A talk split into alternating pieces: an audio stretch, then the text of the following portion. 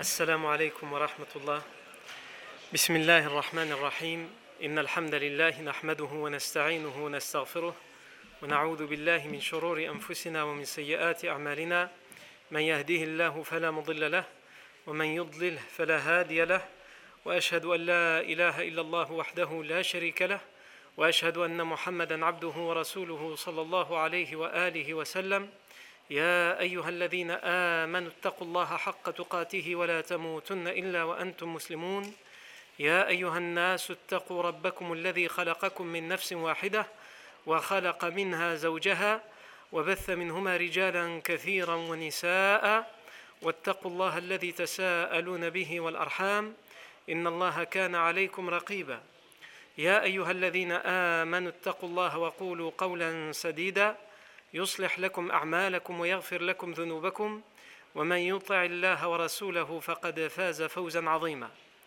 اما بعد فان اصدق الحديث كتاب الله تعالى وخير الهدي هدي سيدنا محمد صلى الله عليه وسلم وشر الامور محدثاتها وكل محدثه بدعه وكل بدعه ضلاله وكل ضلاله في النار اجارني الله واياكم من النار ثم اما بعد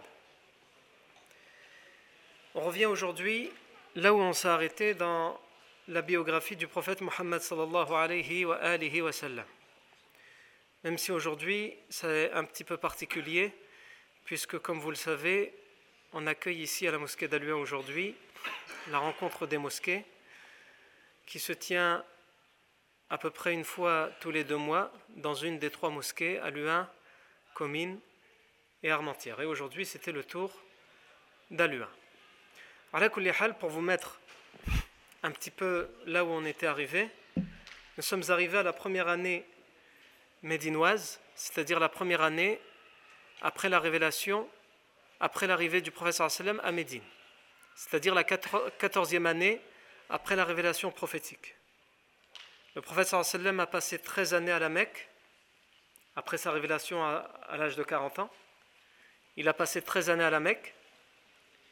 Et lors de cette première année qu'il passe à Médine, lorsqu'il émigre à Médine, il va recevoir, comme on l'a expliqué il y a quelque temps, le premier verset qui lui permet de prendre les armes pour défendre les plus faibles, défendre les opprimés.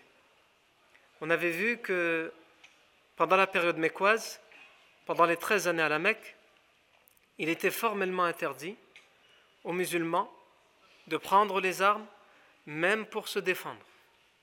La guerre était formellement prohibée et interdite. Le premier verset qui va venir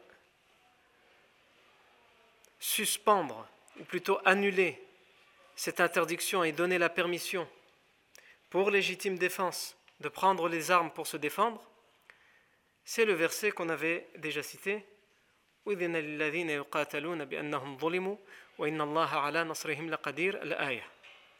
est permis à ceux qui injustement ont été combattus de prendre les armes pour se défendre.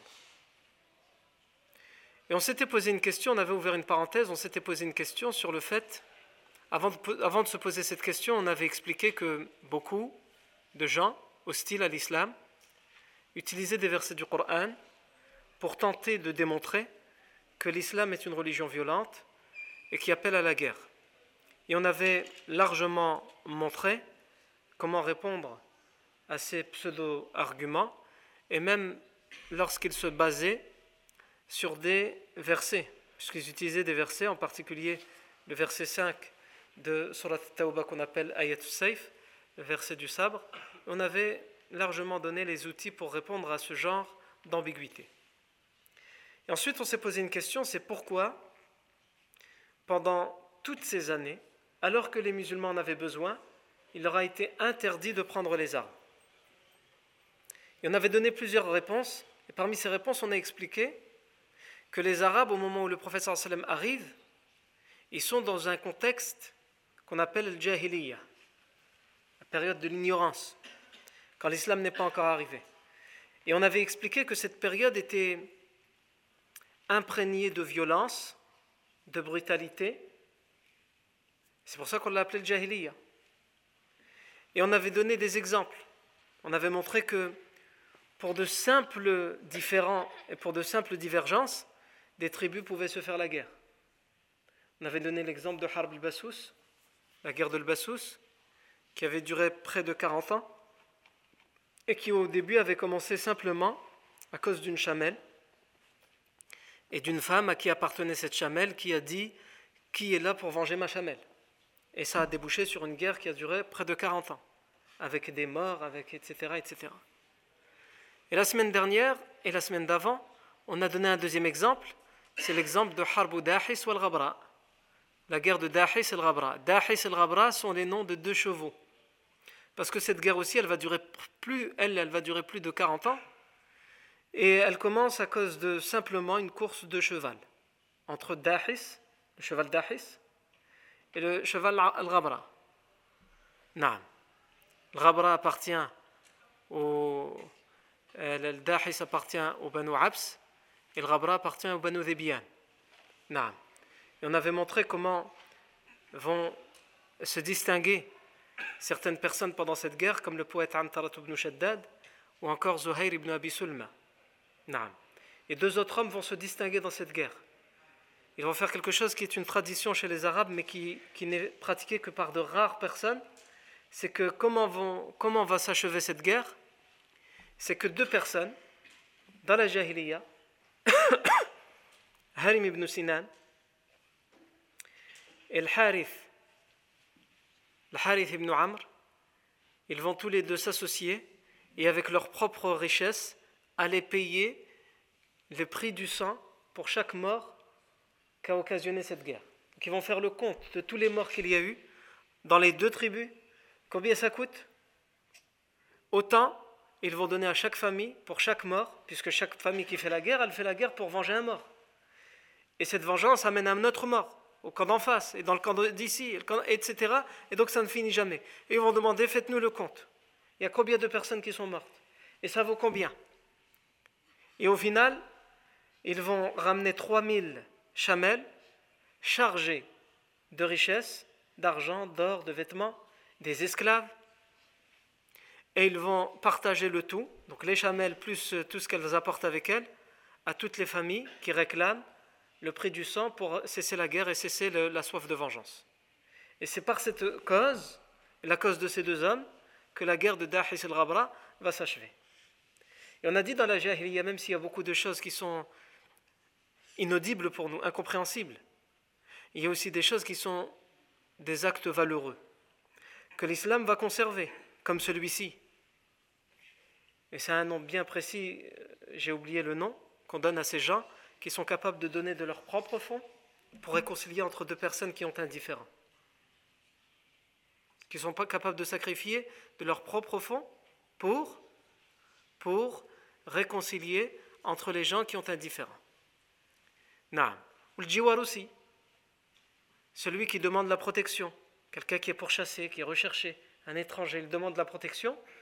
Ce qu'on appelle aujourd'hui, dans notre, dans, notre, dans notre vie contemporaine, on appelle ça l'asile. La demande d'asile. Ça, c'était quelque chose qui existait dans la jahiliya et qui va être protégé, préservé par l'islam professeur Sam va l'utiliser. dans le Coran aussi. Et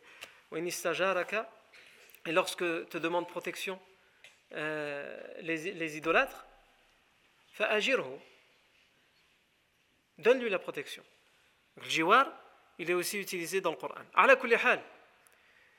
Pourquoi on avait fait cette parenthèse C'était pour parler du fait que l'islam, lorsque arrive le premier verset qui permet de prendre les armes pour la défense, ce verset arrive dans un, contexte extrêmement guerrier, extrêmement violent. Et donc pendant 13 années, les musulmans ont pris l'habitude, malgré le fait qu'ils ont hérité de leurs parents de ces histoires, du fait qu'il faut être courageux et que pour un simple regard on ne se laisse pas faire et il faut être capable de tuer, eh bien ils ont dû prendre sur eux, supporter les violences morales, psychologiques et physiques qu'ils vont endurer pendant la Mecque pour qu'ils comprennent que la guerre, ce n'est pas aussi facile. On ne, déclare pas la guerre aussi facilement. Pour qu'ils prennent conscience que lorsque le premier verset les autorise à prendre les armes, ils ne pourront prendre les armes qu'en cas de légitime défense et que quand, en, cas de contrainte et en cas exceptionnel. Et c'est ce qui va arriver pendant toute la période médinoise, lorsque le professeur Sam enverra les expéditions, et chaque expédition aura sa raison d'être, comme on l'expliquera à chaque fois. Donc ce verset est révélé. Donc pour nous remettre aussi dans le contexte de la première année de Médine, vous vous rappelez qu'on avait expliqué que le professeur Salem, une des premières choses qu'il a, qu'il a mis en place en arrivant à Médine, en plus de la fraternisation entre les compagnons de la Mecque et les compagnons de Médine, en plus de la construction de la mosquée prophétique, il a aussi mis en place la constitution de Médine. Cette constitution a régi le mode de vie, et les liens qui lient entre les musulmans et les autres, les non-musulmans. Parce que la ville de Médine et, et, la périphérie de la ville de Médine sont peuplées par de nombreuses tribus juives. Et aussi par des bédouins, idolâtres. Et aussi par des arabes citadins comme les Haus et les Khazraj, qui sont toujours idolâtres à l'époque pour certains. Et donc la ville de Médine, il y a dedans des musulmans, des musulmans muhajirs, émigrants, mais aussi des musulmans natifs, qui sont nés à Médine, qui sont de Médine. Il y a à Médine des musulmans bédouins, c'est-à-dire ceux qui vivent dans le désert et qui viennent rejoindre les musulmans. Il y a à Médine les bédouins qui sont idolâtres. Il y a les hypocrites, on en avait parlé. Il y a les juifs, les juifs arabisés et les juifs arabes. Les juifs arabisés, ce, ce sont ceux qui sont hébreux de père en fils, mais qui sont euh, devenus arabes avec les, mœurs et les coutumes des arabes de l'époque, puisqu'ils vivaient parmi les arabes. Et il y a les juifs arabes, c'est-à-dire c'est des arabes d'origine qui se sont judaïsés. Il y a tout ça à Médine. Donc le professeur ensemble, la première chose qu'il met en place, c'est la constitution qui va permettre à tous ces gens différents, avec des croyances différentes, avec des coutumes différentes, de vivre ensemble, sereinement, et paisiblement. C'est ce qu'on a appelé la Constitution. Le professeur va mettre en place ceci. Et ça, sans aucun doute, c'est une chose qu'on doit étudier et de laquelle on doit tirer, nous, beaucoup de leçons. Parce que nous sommes, nous-mêmes, nous sommes en France une minorité. On est français pour la plupart d'entre nous, mais on est minoritaire, une minorité religieuse. Et donc le musulman doit savoir comment il fait pour vivre avec les autres qui ne croient pas comme lui, qui ne pensent pas comme lui, qui n'ont pas la même coutume que lui et quelquefois qui n'ont pas la même langue que lui. Il doit pouvoir vivre normalement, convenablement, avec toutes les personnes, tant que la personne ne lui est pas hostile. Il peut avoir des idées qui, nous dérangent finalement, même des convictions qui nous dérangent, qui ne vont pas du tout en adéquation avec les nôtres des, coutumes qui ne vont pas du tout en, adéquation avec les nôtres, et on doit être capable de l'accepter. C'est ce que le professeur Sam a fait en arrivant à Médine. Alors qu'il aurait pu, puisque lorsqu'il arrive à Médine, la majorité des Médinois lui ont prêté serment d'allégeance pour qu'il soit le chef. Donc il aurait pu prendre la décision que seule une coutume allait régner à Médine et que les autres devaient s'y soumettre ou quitter la ville. Le professeur Sam n'a jamais fait cela. Le professeur Sam, en tant que chef, qui est suivi par la majorité des habitants de Médine au moment où il arrive, il décide de mettre en place cette constitution. Alors que dire de nous qui ne sommes pas majoritaires, mais minoritaires Alors en plus d'être... Non seulement le professeur, Rassam était majoritaire il cherchait à vivre dans de bons liens avec les autres, et nous qui sommes minoritaires, quelquefois on entend certaines personnes qui veulent imposer leurs règles dans un pays qui est majoritairement différent d'eux. Et ça tombe bien, on est le 30 euh, décembre, Demain, on est le 31 janvier, il y chaque année cette question qui revient. Peut-on souhaiter la nouvelle année, à le, joyeux Noël, euh, les joyeux Noël, etc., à, aux autres Non.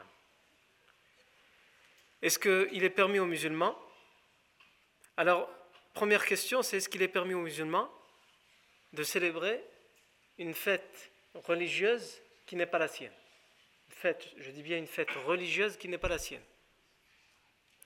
Ici, tous les savants sont d'accord pour dire qu'il n'est pas permis aux musulmans de célébrer une fête religieuse qui n'est pas la sienne. Parce que ça appartient à une autre religion, qui est en contradiction avec sa religion, avec sa croyance, et donc évidemment, il ne lui est pas permis de célébrer cette fête. Par contre, sur la question peut-il souhaiter, comme le fait de dire euh, bonne fête de fin d'année, par exemple, ou bonne année, des choses comme ça. Ici, vous avez deux avis chez les savants musulmans. Les avis comme celui d'Ibn Taymiyyah ou d'Ibn al-Qayyim, qui disent qu'il est interdit de souhaiter la fête, les fêtes qui sont fêtées par les autres, ceux qui ne sont pas musulmans. Et généralement, ils se basent sur le fait que souhaiter, l'argument de base, c'est de dire que souhaiter une autre fête, c'est adhérer, s'associer à cette fête qui va à l'encontre de, notre, de nos croyances. Ou c'est une façon de, d'imiter ou de ressembler les autres dans leurs croyances et dans leurs convictions. Ça, c'est l'argument de ceux qui disent qu'il est interdit de le faire. Quant à ceux qui l'autorisent, il y a des savants qui l'autorisent, et ils disent qu'il n'y a aucun mal à dire à quelqu'un qui n'est pas musulman et qui fête les fêtes de fin d'année, de lui dire bonne fête de fin d'année. C'est quoi leur argument Ils utilisent tout d'abord un verset du Coran. Ce verset, qu'est-ce qu'il dit لا ينهاكم الله عن الذين لم يقاتلوكم في الدين ولم يخرجوكم من دياركم أن تبروهم وتقسطوا إليهم إن الله يحب المقسطين إنما ينهاكم الله عن الذين أخرجوكم من عن الذين قاتلوكم في قاتلوكم في دينكم وأخرجوكم من دياركم وظاهروا على إخراجكم أن تولوهم ومن يتولهم فأولئك هم الظالمون Allah ne vous interdit pas, ce verset nous dit, Allah ne vous interdit pas d'être bon et équitable envers ceux qui ne vous ont pas combattu pour votre religion et qui ne vous ont pas expulsé de vos demeures, car Allah aime ceux qui sont justes et équitables. Il vous interdit plutôt de l'être, c'est-à-dire d'être bon et bienfaisant, de l'être envers ceux qui vous combattent pour votre religion et qui vous ont expulsé de vos demeures il vous interdit de vous allier à eux. Et ceux qui s'allient à eux font certes partie des injustes. Donc les savants utilisent ce verset, c'est des savants qui autorisent, pour dire il est permis de souhaiter ces fêtes-là, il y en a tant que la personne, dans sa croyance, il ne s'associe pas à leur croyance, c'est une bonté, un échange de bonté. Comme le non-musulman va te dire bonne fête de l'Aïd alors que lui, il ne, célèbre pas l'Aïd et il n'y croit pas, pourquoi il le fait Parce qu'il croit à l'Aïd, et il ne croit pas à l'Aïd. Il n'est pas, musulman. Pourquoi il le fait C'est quoi son intention Est-ce qu'il veut devenir musulman Pas du tout. Il le fait parce qu'il considère que tu es son voisin musulman ou un ami musulman ou un collègue musulman. Et comme c'est ta fête, il te souhaite la fête. Et donc inversement, cette bonté, elle est réciproque. Et le verset vient l'appuyer, selon ces savants-là, et ils disent, Allah Azzawajal nous dit, il ne vous a jamais interdit d'être bon. Et ça, ça fait partie de la bonté. Naam. Et parmi les choses qu'ils utilisent, c'est que l'islam nous appelle à vivre convenablement avec les autres. Et dans la vie convenable avec les autres, il n'est pas raisonnable de penser qu'il est interdit de leur souhaiter leur fête. Il dit l'islam, ils disent l'islam par exemple nous autorise les textes du Coran nous autorisent de nous marier avec une chrétienne ou une juive, les, femmes des gens du livre. Il y a certes certaines conditions à respecter. Mais quand les conditions sont respectées, l'islam autorise le musulman à se marier avec une chrétienne ou une juive. Il y a, euh, selon les savants, à peu près sept, conditions à respecter. Donc celui qui entend que je dis ça, qu'il se, euh, renseigne d'abord sur les conditions. Non. Celui qui le fait, parce qu'ici aussi, par exemple, ceux qui, interdisent aujourd'hui, les savants contemporains qui interdisent de souhaiter les fêtes à ceux qui ne sont pas musulmans, ils se basent aussi sur quoi Ils se basent sur les, règles de ce qu'on appelle al-wala ou al-bara. L'aveu et le désaveu. Quand est-ce qu'il est, l'alliance et le désaveu Quand est-ce qu'il est permis de, de s'allier ou au contraire de se désavouer Et il y en a qui sont comme ça, ils ont une vision binaire, même chez les savants, qui considèrent que tous les musulmans, enfin tous les musulmans comme eux, ceux qui font partie du groupe sauvé. Quant aux autres, euh, les groupes euh, dont on ne sait pas s'ils sont sauvés ou qui font partie des 73 euh, sectes, comme ils disent, ceux-là, même s'ils se disent musulmans, il faut s'en désavouer. Et tous les musulmans, tous les non-musulmans, quels qu'ils soient, il faut s'en désavouer. Alors que les autres savants, ceux qui, qui autorisent, ils disent, quand ils citent le verset, ils disent Allah dans ces deux versets, qu'est-ce qu'il a fait Il a fait une distinction entre deux types de non-musulmans. Le non-musulman qui est pacifique, qui vit avec toi paisiblement. Et le non-musulman, le deuxième verset qui dit, par contre Allah t'a interdit d'être bon envers qui Avec celui qui te combat, qui te tue pour ta religion. Ça, c'est le non-musulman hostile qui te fait la guerre. Allah ne le met pas au même niveau. Et donc ils disent, il y a les savants qui disent, non, non, l'alliance et le désaveu, c'est tous les non-musulmans, quels qu'ils soient, il faut s'en désavouer. Ils mettent tout le monde dans le même sac. Mais les savants qui autorisent disent non. La preuve, c'est ce verset. Et la preuve, c'est aussi que l'islam nous autorise à nous marier avec une chrétienne ou une juive. Alors s'il fallait se désavouer purement et simplement des chrétiens et des juifs, comment ça se fait que le Coran en même temps il va nous, il va nous dire vous pouvez vous marier avec Tu peux te marier avec quelqu'un dont tu dois te désavouer Impossible. Et le Coran ne peut pas être contradictoire. Et sans, sans aucun doute, c'est un argument très fort, qui ne peut qu'être recevable. Surtout si on ajoute à cet argument le fait qu'Allah, lorsqu'il parle du mariage, il dit... Euh, il a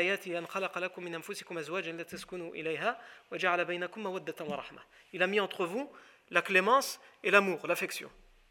L'affection entre qui Entre les deux époux. Et dans ces deux époux, il se peut que ce soit un musulman avec une chrétienne, un musulman avec une, juive. Tu ne peux pas te marier avec quelqu'un que tu détestes. Tu te Je te désavoue de toi, mais je me marie avec toi, viens ici. Je te déteste, mais viens par ici, on se marie ensemble. Mais ce c'est pas possible. C'est contradictoire.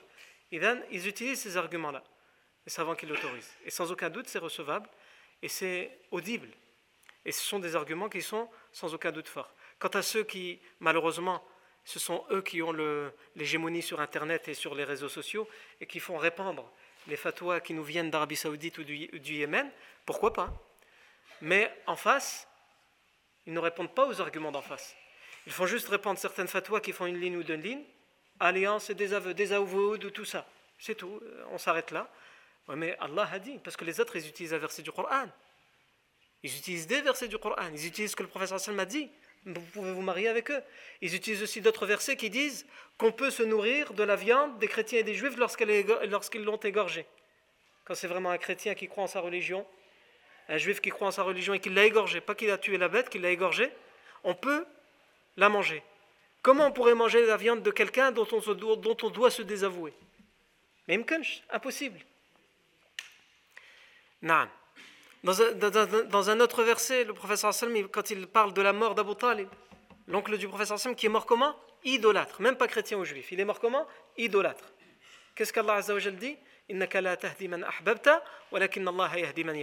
Tu ne guides pas qui tu aimes, mais Allah, Allah guide qui il veut. Tu ne guides pas qui tu, qui tu aimes. C'est qui celui qu'il aime, le professeur Son oncle Abu Talib. Et pourtant, il était idolâtre.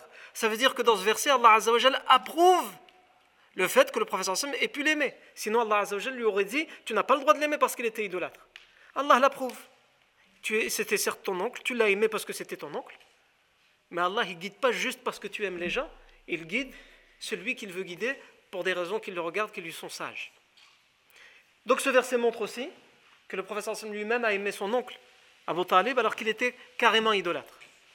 Tout ça, on va résumer, on ne va pas rentrer dans les détails, mais tout ça montre que sans aucun doute, et savants qui autorisent le fait juste par bonté, pas en s'associant dans la, croyance des autres, juste par bonté réciproque, de souhaiter la fête aux autres, sans s'y associer et sans y participer, sans aucun doute, leurs arguments sont forts. Et le minimum qu'on puisse dire, dans cette affaire, le minimum qu'on puisse dire, celui qui, ça le gêne, personnellement, je ne comprends pas pourquoi ça le gênerait, mais admettons, ça le gêne vraiment que lui le fasse. Le minimum qu'on puisse dire, c'est que vraiment, il n'est pas raisonnable que quelqu'un va lui dire, une bonne fête, et il va lui tirer la, tronche et il va se retourner et partir. Au minimum, Bada lui répond lui, pareillement, toi aussi. C'est le minimum que tu puisses faire. Comme le Coran dit,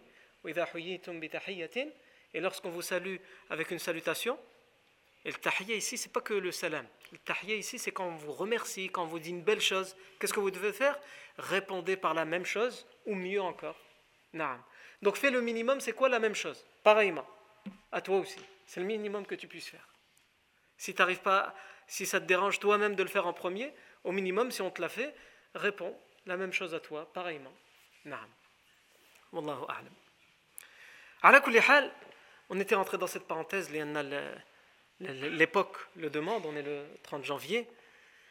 Mais en tout cas, parce qu'on était, lorsqu'on parle de la vie du professeur sallam, on est arrivé à un moment où le professeur sallam a su gérer et, fait et il a su faire en sorte que les habitants de Médine, quelles que soient leurs croyances différentes, divergentes, leurs coutumes différentes, ils vivent entre eux paisiblement et sereinement. Alors on revient maintenant, après toutes ces parenthèses qu'on a fait dans le contexte de la Jahiliya, à cette première année au moment où le verset est révélé. Quand ce verset est révélé, le professeur sallam, et c'est là où on voit que le professeur sallam est quelqu'un qui a la sagesse.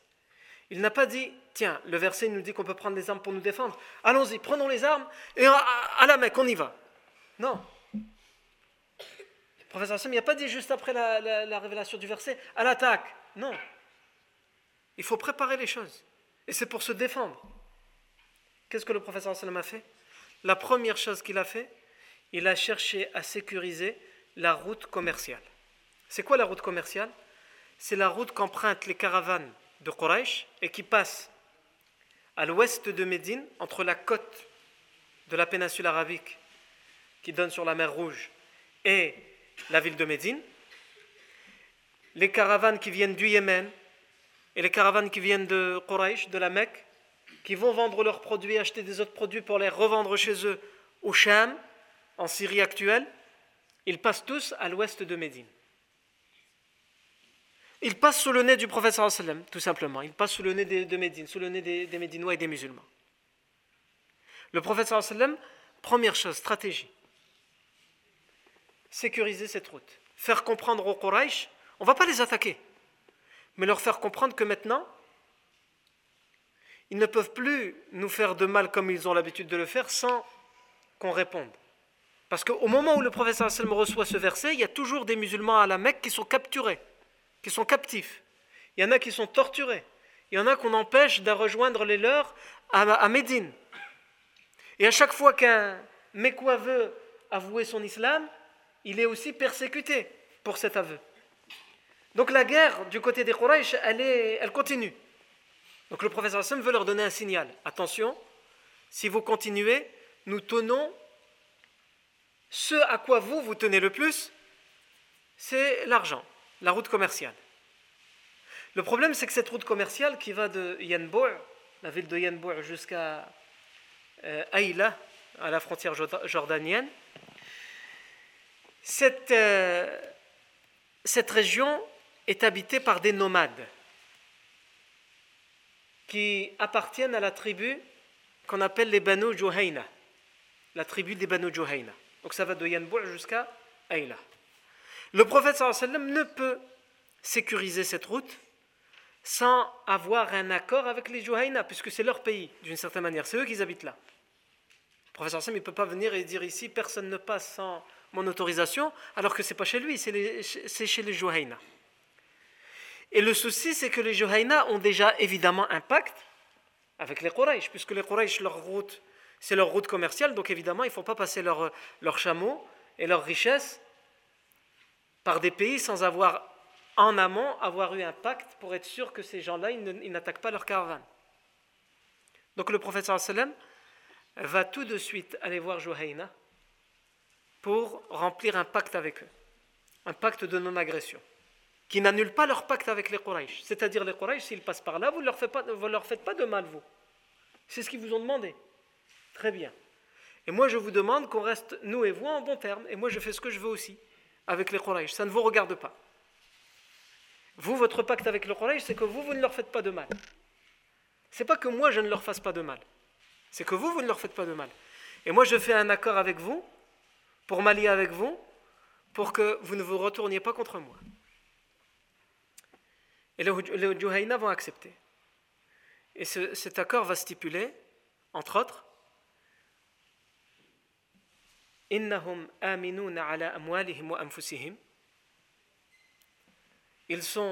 ont la sécurité, c'est-à-dire les Juhayna. Le professeur Sam leur donne la sécurité. Ils seront sûrs, ils auront la sécurité. Fi ala wa Pour leurs âmes, pour leur vie et pour leur richesse. Et ils ont de notre part la sécurité. On ne touchera pas leur vie, on ne les attaquera pas, et leur richesses, on ne les pillera pas. et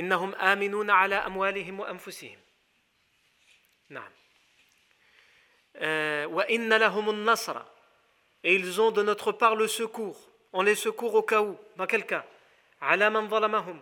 contre tous ceux qui feront preuve d'injustice contre eux nous nous allions à vous et à l'avance, nous vous disons que si quelqu'un vient commettre une injustice contre vous, et qu'à cause de ça, vous êtes obligé de faire la guerre, nous vous, aiderons. Parce que c'est une injustice. ça, me précise. L'injustice. Parce qu'avant, dans la jahiliya, les gens, comme on a dit, faisaient la guerre pour une course de cheval ou pour une chamelle. Donc il faut vraiment qu'il y ait une injustice. Ou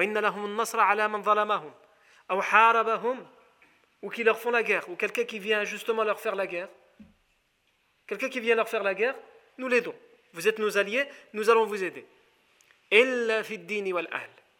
Sauf ceux qui vous font la guerre pour leur religion ou pour protéger leur famille. C'est-à-dire si c'est vous qui, faites la justice. Si c'est vous qui faites la guerre contre les autres pour les empêcher d'être musulmans, par exemple, parce que le professeur Sam a trop vécu ça, donc il le précise dans cet article. Il Par contre, si vous leur faites la guerre pour pour les empêcher d'avoir la religion qu'ils veulent, ou si vous leur faites la guerre parce que vous voulez tuer certains des leurs de leur famille, et eux ils le font, donc ils font la guerre contre vous pour protéger leur famille, là nous on euh, n'a rien à voir avec ça. Il le précise dans le pacte. Nous désavouons de vous à ce moment-là. Il Wa dit Wali ahli man barra minhum mali hadiratihim. Et sont concernés les gens de leur campagne au même titre de cet accord que les gens de leur campagne. Les gens de la, campagne que les gens des villes. Ceux qui sont dans le désert, qui vivent dans le désert, qui bougent, et ceux qui sont dans un, village et qui ne bougent pas, et qui, ils appartiennent tous à Jouhaïna, sont tous concernés par les conditions de cet article. Sans aucun doute, le professeur Asselin, il a été très stratégique en faisant ça. Il ne va pas tout de suite prendre des armes et aller attaquer euh, la Mecque, il envoie d'abord un signal parce qu'il préfère, encore une fois, comme on a dit à plusieurs reprises, la guerre, c'est vraiment un dernier recours. Donc si ce signal permet aux Quraysh de se dire attention maintenant, on va les laisser tranquilles, parce que si on leur fait du mal, ils, nous tiennent, ils tiennent la route commerciale. Le prophète Hassan préfère ça plutôt que d'avoir à faire couler du sang. Mais comme on le verra, ce ne sera pas suffisant, les Quraysh n'en démordront pas. Ça, on va le voir un peu plus tard. Et sans aucun doute, leur professeur Hassan a été très stratégique parce que les Johaïna sont des nomades. C'est des gens qui bougent. Ils ne vivent pas dans un endroit. Et donc ils connaissent parfaitement le désert. Faire la guerre dans le désert avec quelqu'un qui connaît mieux le désert que toi, c'est juste se suicider. C'est suicidaire. Donc le professeur Hassan, il ne veut pas avoir affaire aux Juhayna. Et au contraire, les Juhayna vont finir par se convertir à l'islam plus tard à un tel point qu'il y aura une brigade entière de la tribu des Juhayna qui viendront aider le professeur ensemble pour la libération de la Mecque, comme on le verra plus tard. Et aussi parce que les Juhayna sont une tribu, une des tribus les plus importantes. C'est un des grands clans, parmi tous les clans arabes, qui appartient à la grande tribu des Banu Naam. Les Juhayna sont connus chez les Arabes pour leur culture, pour leur langue. Naam. On a même euh, des proverbes encore aujourd'hui qui existent dans la langue arabe qui portent le nom de cette tribu. Le, proverbe le, plus connu en langue arabe qui, parle de cette tribu, c'est le proverbe qui dit, l'expression qui dit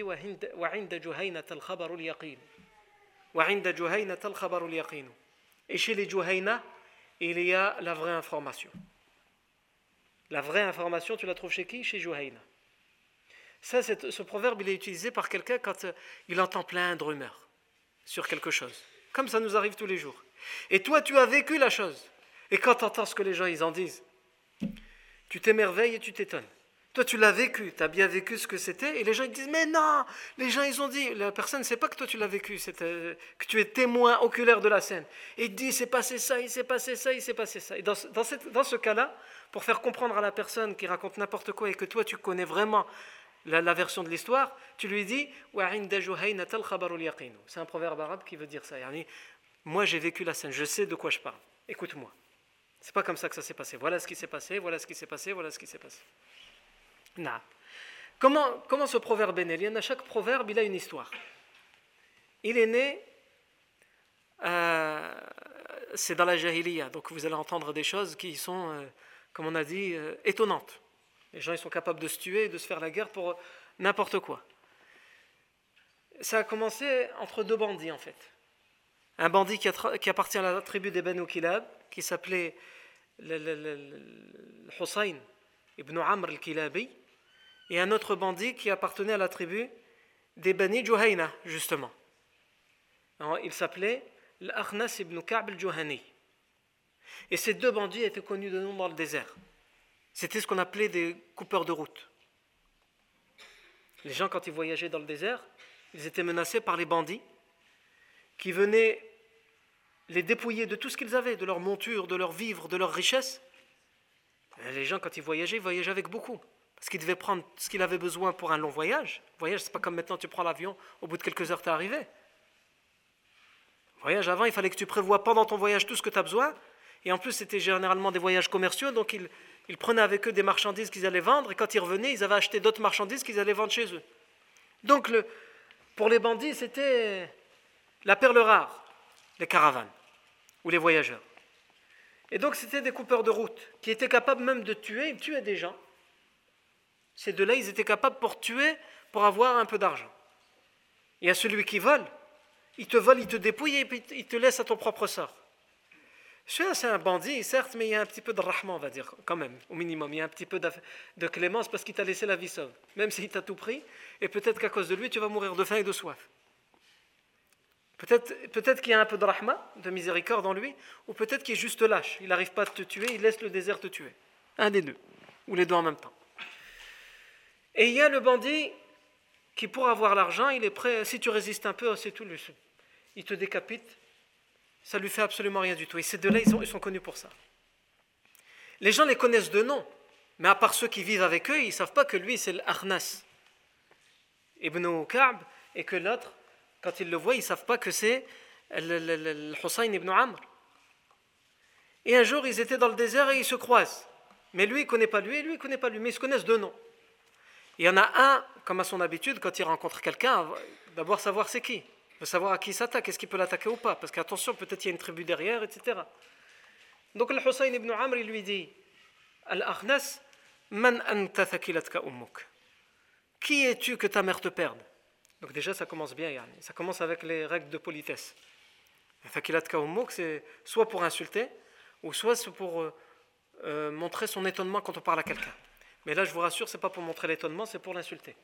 Que ta mère te perde, t'es qui il lui dit Bel anta man ant, Dis-moi toi plutôt qui tu es, que toi ta mère te perde.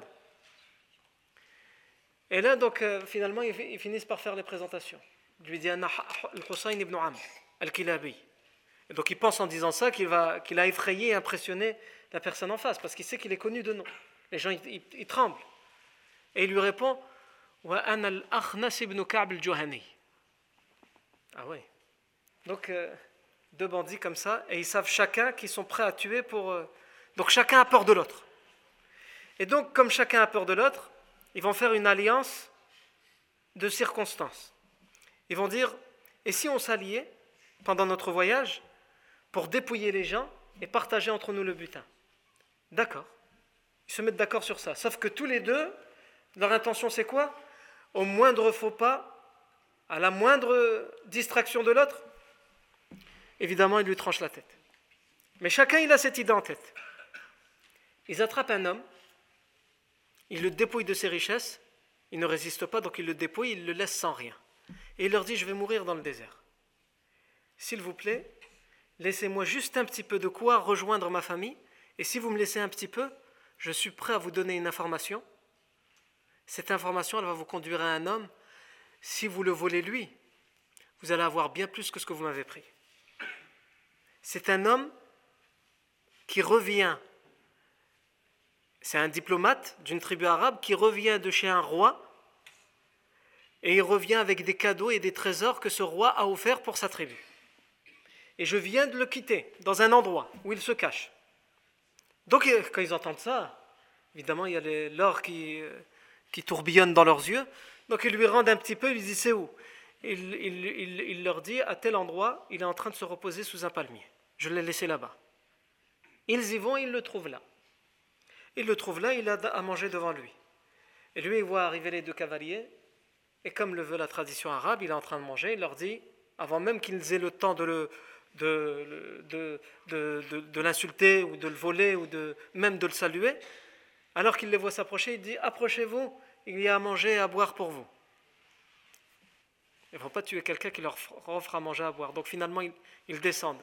Mais la, version nous raconte que même pour descendre, ils ont mis du temps. Il y en a, un qui descend, il se dit Je ne peux pas descendre. L'autre, pendant que je vais descendre, l'autre, il, va me, il va me frapper. Donc ils ont dû se mettre d'accord pour descendre ensemble, en même temps, de, chacun de son cheval. Ils descendent et ils s'approchent et ils mangent. Et chacun regarde de travers l'autre. Et finalement, l'arnas Ibn Ka'b al-Juhani, donc celui qui appartient à la tribu des Banu Juhayna, il a besoin d'aller au petit coin. Après avoir mangé, donc il, il s'excuse et il s'éloigne. Il va loin. Et il fait ce qu'il a à faire. Et quand il revient, il trouve le voyageur qui leur avait offert à manger, dans une, mort dans une flaque de sang. Et l'autre, le Hussein ibn Amr, Kilabi, son épée qui dégouline encore de sang. Il lui a dit, qu'as-tu fait Tu as tué un homme dont la vie a été rendue sacrée par la nourriture et la boisson qu'il nous a offert. Et ça, c'est ce que les Arabes disaient. Quelqu'un qui nous offre à manger ou à boire, sa vie est devenue sacrée. Même si je devais le tuer, il m'a offert l'hospitalité. C'est-à-dire, même si un jour il me fait la pire des crasses, et je suis capable de le tuer pour ça, parce que dans la Jahiliya, ils étaient capables de ça. Je me rappelle qu'une fois, il a, été capable de m'héberger, khlas. Sa vie, elle est devenue sacrée. Je ne peux pas le tuer.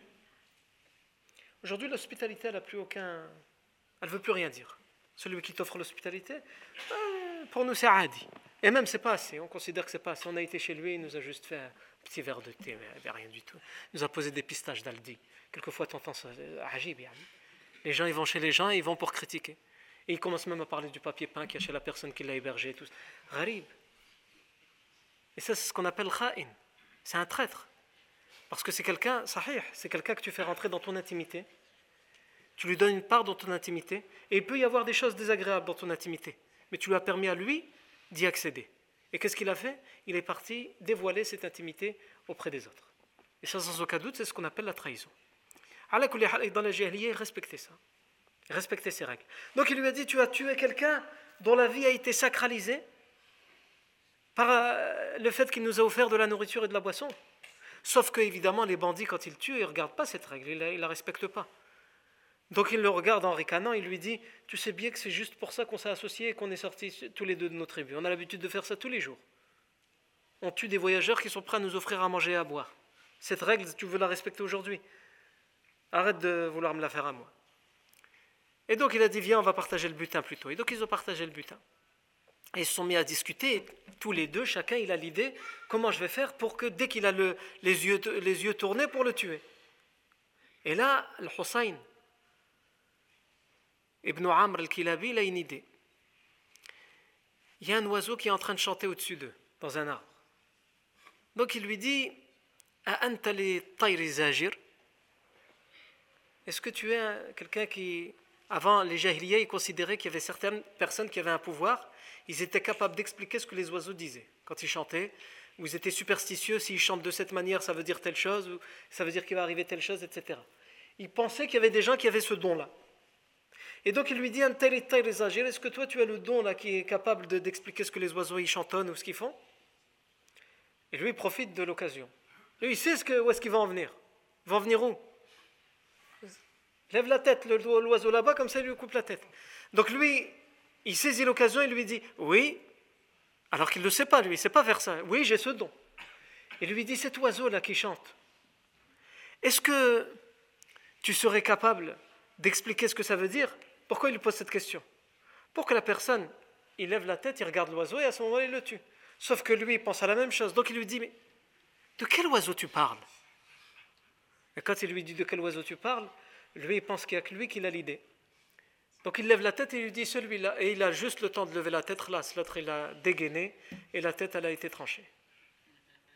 Et il lui dit, alors qu'il est mort maintenant c'est fini, il lui dit Ana zajir wa Moi je suis Zajir, je sais expliquer les chants des oiseaux et je suis nahir et un égorgeur. Tu croyais qu'avec toi qui était intelligent. Al-Muhim il se débarrasse du corps et il revient. Et en revenant chez lui, il passe par deux villages, et dans ces deux villages, il trouve à chaque fois qui L'épouse de Al-Hussein ibn Amr qui pleure et qui se lamente, parce que ces deux villes, la ville de Merah et la ville de Anmar, ce sont deux villes par lesquelles passent les voyageurs. Donc elle demande aux gens, est-ce que vous avez vu Est-ce que vous avez des nouvelles de mon mari Je n'ai plus aucune nouvelle de lui. Et les gens disent, non, on ne l'a pas croisé dans le désert. Qui a des nouvelles de Je J'ai pas de nouvelles. Et lui, il entend qu'il y a des nouvelles de Hussein, il va la voir. Il lui dit T'es qui toi pour le Hussein Elle dit Je suis son épouse. Il lui dit Le Hussein, il est mort. Comment tu le sais Comment tu peux en être sûr Il lui dit C'est moi qui l'ai tué. Elle lui dit Parce qu'elle ne sait pas à qui elle a affaire. Elle ne sait pas que c'est l'Akhnas ibn Ka'b al-Juhani. Elle dit Un cavalier comme toi, il va tuer mon mari. Tu sais de qui c'est qui euh, mon mari, le Hussain Il terrifiait tout le monde. Et toi, tu as tué mon mari. N'importe quoi. Et donc elle repart et elle continue à pleurer en demandant qui a des nouvelles de Hussain parce qu'elle pense qu'elle a eu affaire à un fou. Et lui, il part et il a fait un, poème qui est, resté célèbre, dans, le, dans lequel il va, il va, dire justement cette phrase qui va devenir un proverbe. Il dit, euh, Kasakhratin en parlant d'elle, Kasakhratin fi mirahin wa anmarin wa ilmuhuma dhununu. Elle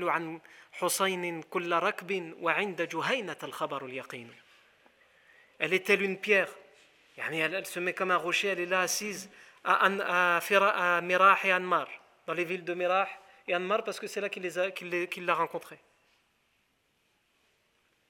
Elle est là, et qu'est-ce qu'elle fait Elle, elle pose la question, elle demande dans ces deux villes. est ce qu'elle ne sait pas, c'est que chez Mirah et Anmar, tout ce qu'elle aura, c'est ronon, des doutes. Les gens diront Ah, bah peut-être, moi j'ai entendu dire que. Et il y, y, a une rumeur qui dit que. Moi, il me semble qu'il lui arrivait telle chose. Donc c'est que des rumeurs. Par contre, si elle lui pose la question à lui, elle dit Tout ça, ilou. Tout ça, ilou. An Hussein Elle demande des nouvelles de Hussein à chaque à chaque voyageur, à chaque cavalier. Et c'est chez Juhayna qu'il y a la vraie information. est chez lui, parce qu'il appartient à la tribu de Juhayna. Et c'est chez Juhayna qu'il y a la vraie information. Et depuis, c'est devenu un proverbe dans la langue arabe. Quand quelqu'un il est sûr de ce qu'il dit parce qu'il a vécu la scène, il dit, alors que les autres racontent tout et n'importe quoi, il dit Et quand il termine le poème, il dit également. Le, celui